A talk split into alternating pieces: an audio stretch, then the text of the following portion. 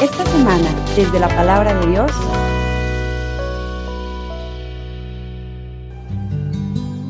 En aquel tiempo, al ver Jesús a las multitudes, se compadecía de ellas, porque estaban extenuadas y desamparadas, como ovejas sin pastor. Entonces dijo a sus discípulos, La cosecha es mucha y los trabajadores pocos. Rueguen por tanto al dueño de las mies que envíe trabajadores a sus campos. Después llamó a sus doce discípulos, les dio poder para expulsar a los espíritus impuros y curar toda clase de enfermedades y dolencias. Estos son los nombres de los doce apóstoles. El primero de todos, Simón, llamado Pedro, y su hermano Andrés, Santiago y su hermano Juan, hijos de Zebedeo, Felipe y Bartolomé, Tomás y Mateo el publicano, Santiago, hijo de Alfeo, y Tadeo, Simón el cananeo y Judas Iscariote, que fue el traidor. A estos doce los envió Jesús con estas instrucciones. No vayan a tierra de paganos, ni entren en ciudades de samaritanos. Vayan más bien en busca de las ovejas perdidas de la casa de Israel. Vayan y proclamen por el camino que ya se acerca el reino de los cielos. Curen a los leprosos y demás enfermos resuciten a los muertos y echen fuera a los demonios. Gratuitamente han recibido este poder, ejérzanlo pues gratuitamente. Palabra del Señor.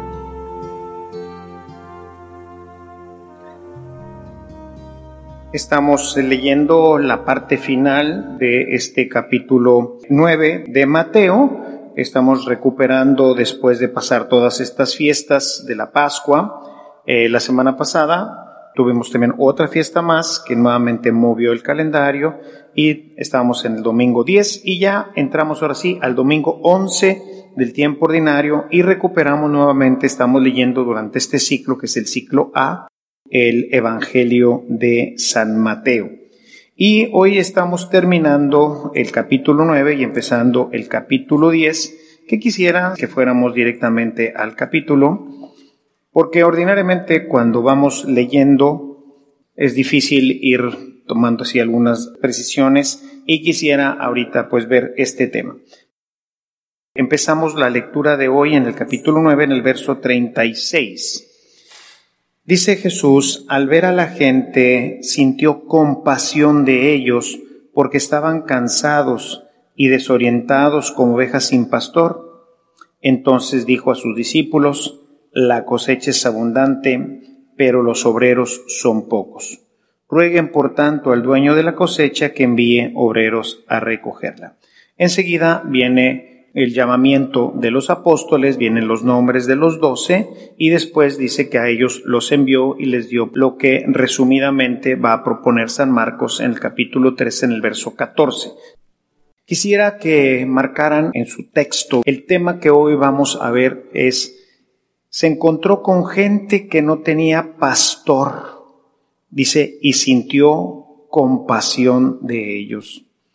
Fíjense hermanos que un elemento que hemos perdido en nuestra vida cotidiana es precisamente la compasión. Nos hemos acostumbrado al sufrimiento, no solamente nuestro, sino de los demás.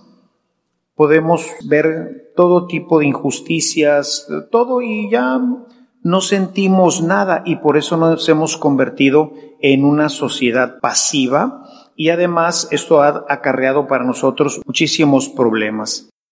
Quisiera ilustrar esta idea de la compasión de Mateo. Quisiera ilustrar qué es lo que pasa, qué es lo que está pasando con nosotros. Yo le llamo la gente necesitada se ha convertido en invisible y entonces pues ya no sentimos nada porque pues volteamos a ver y ya no vemos nada. Y eh, Jesús puntualizó muy bien esto. Quisiera que fuéramos al Evangelio de Lucas, es el capítulo 16, versículo 19 es el texto de El rico Epulón, de aquel hombre muy rico que banqueteaba y que tenía en su puerta a un mendigo. Voy a leer solamente del 19 al 21, que es el que me interesa básicamente. Dice, había un hombre rico que se vestía de púrpura y lino y todos los días celebraba espléndidos banquetes. Noten el verso 20. Había también un pobre llamado Lázaro tendido junto a la puerta y cubierto de llagas, que deseaba saciar su hambre con lo que tiraban de la mesa del rico y hasta los perros venían a comer sus llagas.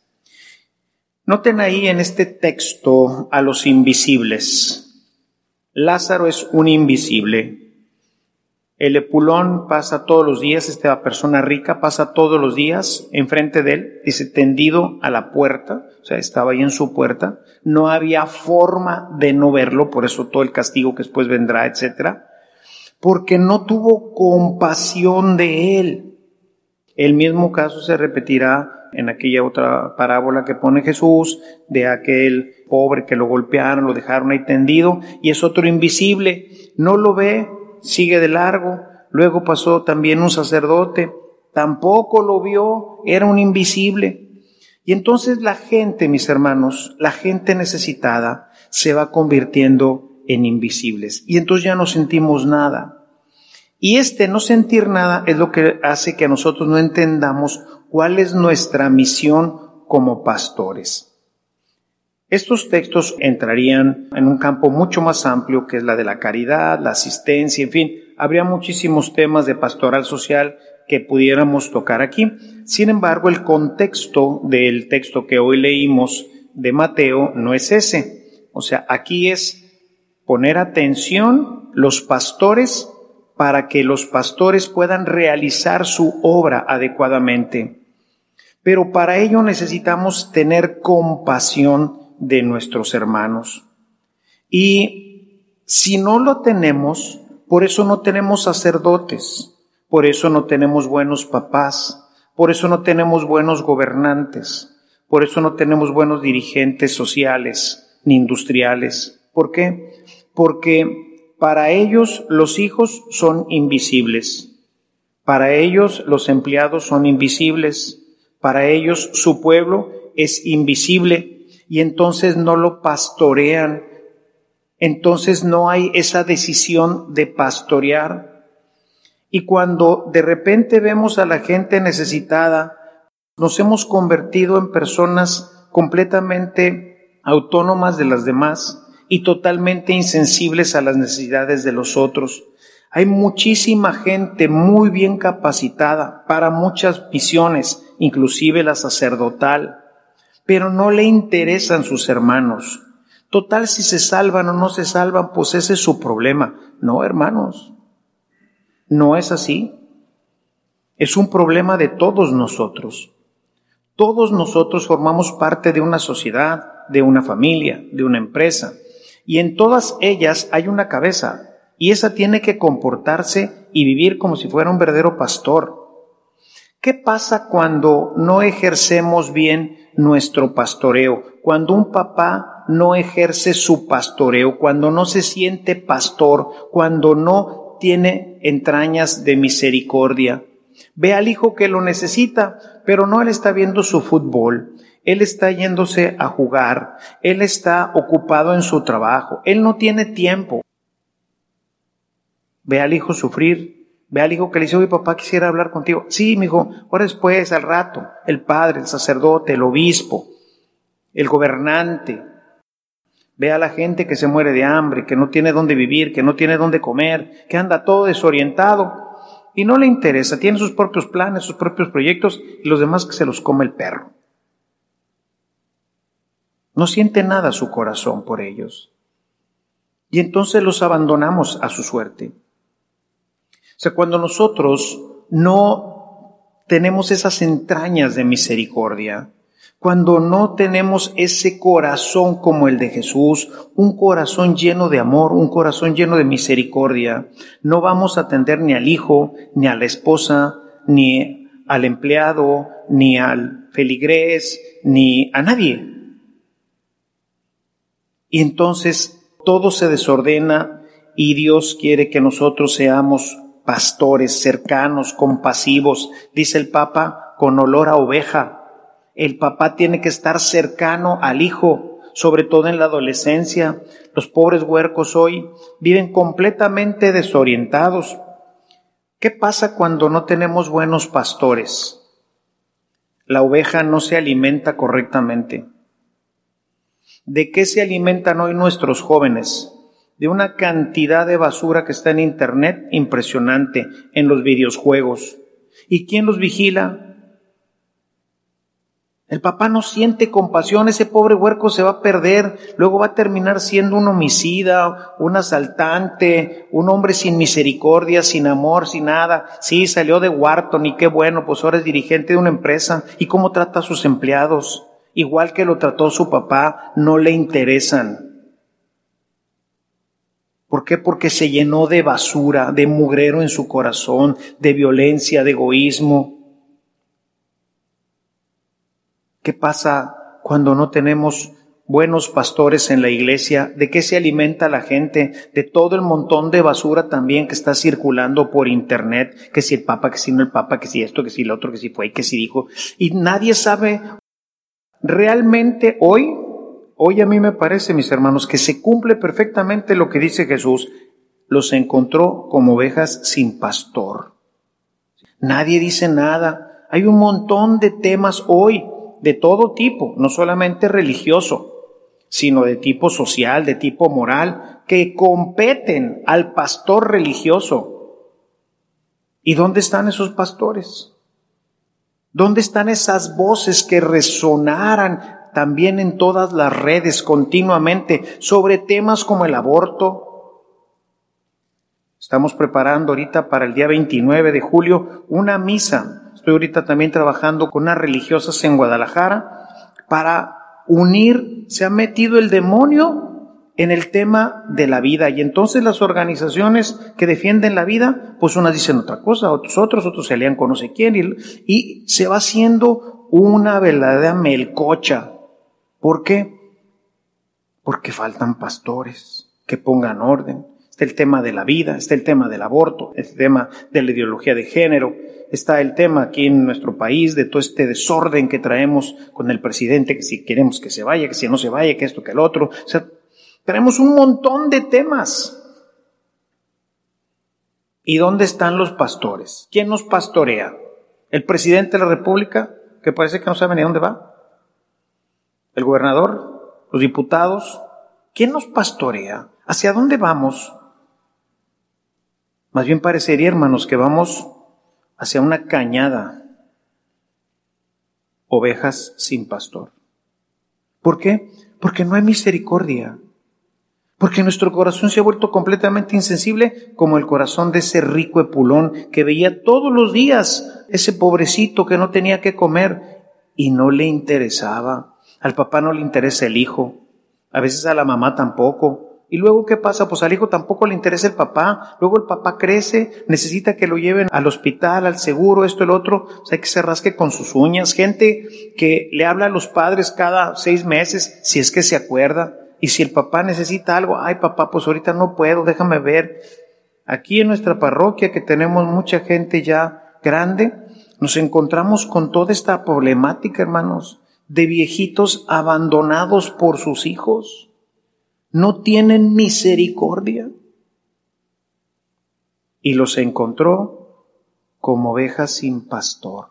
Y dice, y se llenó de compasión. Dijo, no puede ser. Y se puso a enseñarles. El capítulo 10 es todavía más evidente esta situación, porque en el capítulo 10 de Marcos, Jesús va a descansar con sus apóstoles porque ocurre una situación diferente aquí, porque ahí ocurre al regreso de los apóstoles. Entonces regresan los apóstoles después de toda la predicación y están cansados, dice, porque no les daban chance ni de comer. Era tanta la gente, dice, no tenían tiempo ni de comer.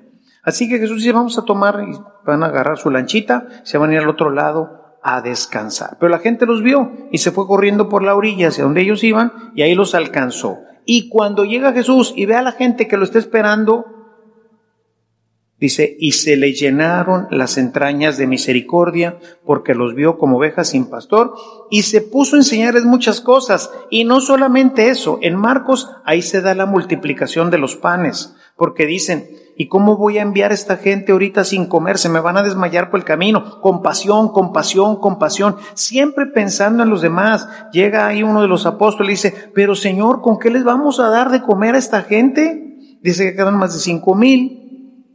Dice aquí, pues tenemos un poco de pan y unos cuantos pescados. Seguramente alguien le había llevado un lonche al Señor, como era común, ¿verdad? Pues ellos de qué comían, de lo que la gente les llevaba. Y tenían ahí una canastita que les habían llevado, unos cuantos panes y unos cuantos peces que seguramente alcanzaban para los doce o los quince que anduvieran ahí en la bola con él, pero no para cinco mil. Pero su corazón de pastor, su corazón misericordioso les da de comer. Cuando tú dejas una oveja sin pastoreo, la oveja se va a comer lo que sea. Luego se enferma y luego se muere. Y es lo que hoy tenemos, hermanos. Necesitamos pedirle al Señor, sí, pastores, pero lo que necesitamos es tener compasión. Si hubiera más muchachos que desde su casa los enseñaran a ver las necesidades de la gente, habría muchísimos más muchachos en el seminario, no para estudiar, sino para luego salir y pastorear a esa gente, a esa gente que vieron, que necesita alguien que le ayude, pero no hay nadie. Nadie quiere.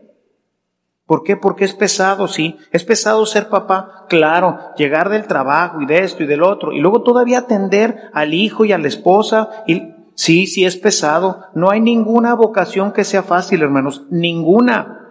Requiere sacrificio, requiere muerte, requiere entrega, y todo eso requiere amor.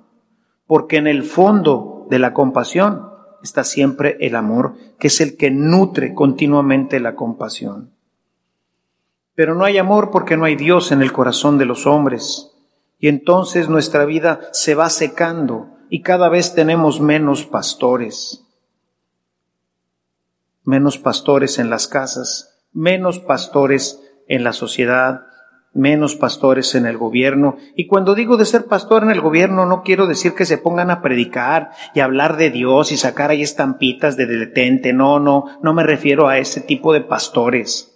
El pastor es el que atiende a la oveja, le da de comer, la guía, la conduce, la lleva hasta el fondo del rebaño, cada quien en su vocación. El padre de familia ciertamente tiene que evangelizar, pero tiene que asegurar que su hijo termine bien su universidad, que sea un hombre de bien, que pueda luego hacer un buen matrimonio y también a su vez educar a sus hijos. Ese es un buen padre, ese fue un buen pastor. Quizás no conoció mucho la Biblia, quizás a lo mejor ni siquiera venía mucho a misa porque viene de un rancho y nunca le hablaron del Señor, pero entendió cuál era su misión, llevar a su hijo a ser un hombre de bien, un buen muchacho, una buena muchacha, un buen esposo, una buena esposa. Y lo corrigió y lo alimentó y le quitó todo aquello que le era nocivo cuando se está comiendo el pobre borrego, aquel que se está comiendo un pedazo de plástico porque es verde y le pareció que era bueno, va y se lo arranca. Y la oveja no va a querer, se lo va a querer comer, pero va y se lo arranca. Y si no, le agarra la vara y le da dos, tres barazos en el hocico hasta que lo suelta. ¿Por qué? Porque sabe que se lo come, se va a morir.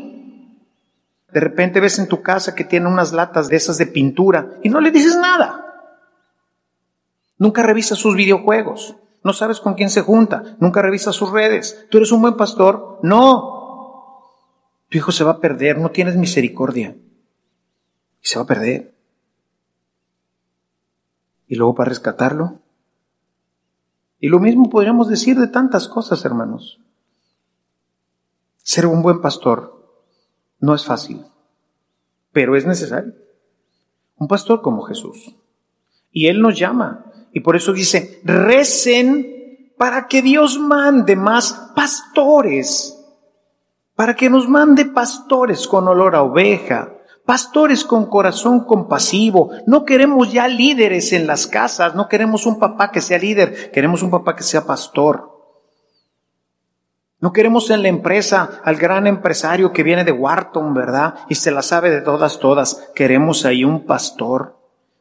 Y un pastor no es que, ah, ahora les va a repartir hojitas con las estampitas de la Virgen María y va a consagrar su empresa a la Santísima Virgen María y no sé qué más cosas, que está padrísimo.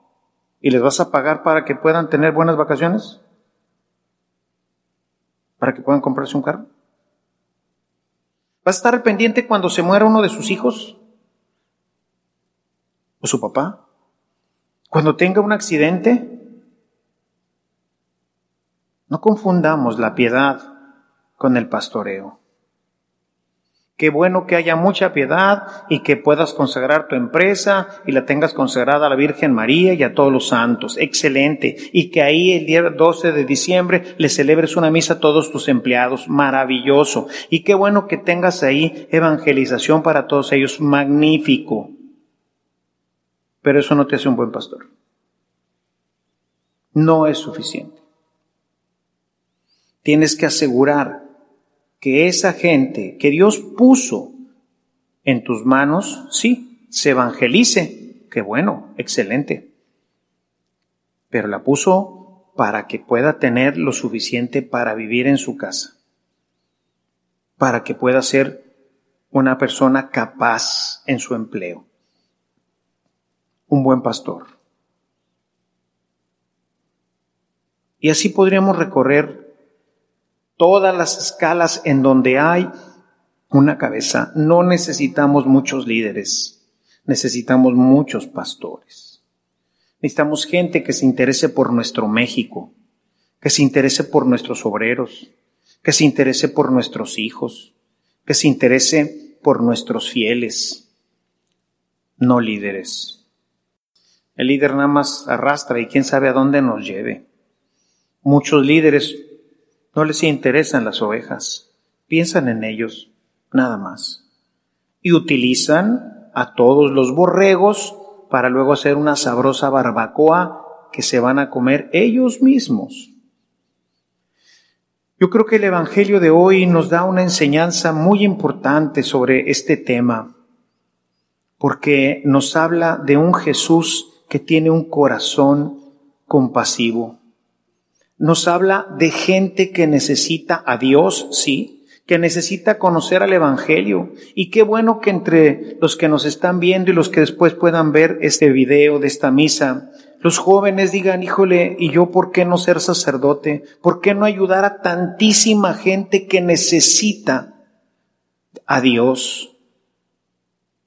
Que necesita organizar a la gente nosotros organizamos a la gente para que lleve despensas. Es una parte la social. O sea, comprendemos todos para que los chavos no se nos pierdan, hacen lo que yo hago, predicamos. Es súper completo el pastoreo. ¿Por qué? Porque estamos interesados en que nuestra gente no tenga hambre, en que nuestra gente tenga buen trabajo, en que nuestra gente tenga que comer, en que nuestra gente tenga a Dios, en que nuestra gente se salve, en que nuestra gente sea feliz. Y la felicidad es un conjunto de elementos que necesitamos nosotros empujar para que el Espíritu que se nos ha dado pueda realizar correctamente su misión en nuestro corazón. Dejar a la gente sin pastor siempre terminará en cosas bien terribles, hermanos, porque nos llenamos de líderes y al líder no le interesa el rebaño. Lean el capítulo 10 de San Juan y ahí verán que no podemos confiar en esto, porque se enmascaran, parecen pastores, pero son realmente lobos que se han metido dentro del rebaño, lo describe también San Juan en su primera carta, ¿no? Y por eso para que esto ocurra necesitamos estar cerca del Señor, porque si no, no vamos a oír su llamado que te dice, quiero que seas un buen papá y te voy a formar como un buen papá. Y por eso el llamado en Marcos, está en el capítulo 3, en el verso 14 que les decía al principio, así inicia, ¿verdad? Los llamó para que estuvieran con él, para formarlos, para prepararlos, para hacer de ti un buen papá, un buen sacerdote, un buen dirigente de empresa, un buen lo que sea. Y te lo va a comunicar y te lo va a poner en el corazón de tal manera que entiendas que no bastan las estampitas y las muchas oraciones, sino que el hombre vive en una familia, vive en una sociedad, vive en una comunidad y ahí tiene que ser feliz. Y una parte importante de esa felicidad proviene del trabajo de todos nosotros como pastores. No nos veamos insensibles. Ves al hijo que te necesita, apóyalo. Al pobre que no tiene que vivir, ve qué puedes hacer cada uno desde nuestras propias vocaciones, ¿no? Es pues necesario pedir al Señor que nos dé un corazón compasivo, mis hermanos. No podemos seguir así en nuestra sociedad, en nuestras familias, en nuestras empresas, porque vean el desorden que hoy tenemos. No le echemos la culpa al COVID. Tenemos un México que se pudre porque abandonó a Dios. Y entonces ya no escucha la voz del buen pastor, ya no escucha a Dios. Su corazón de nuestro México, de nuestros mexicanos, se ha hecho duro y buscamos aprovecharnos de los demás en vez de apoyar a los demás. Pidamos al Señor, como lo dice hoy el Evangelio al final, oren para que Dios nos mande buenos pastores, porque la mies es mucha y los pastores son muy pocos. Alabado sea Jesucristo. Si esta reflexión ha sido de utilidad para su vida espiritual, le invitamos a visitar nuestra página en internet www.evangelizacion.org.mx, en donde encontrará otros temas que seguramente continuarán produciendo fruto en usted. Que la paz de Jesucristo permanezca en usted y toda su familia, y que la ternura de María abrace su corazón.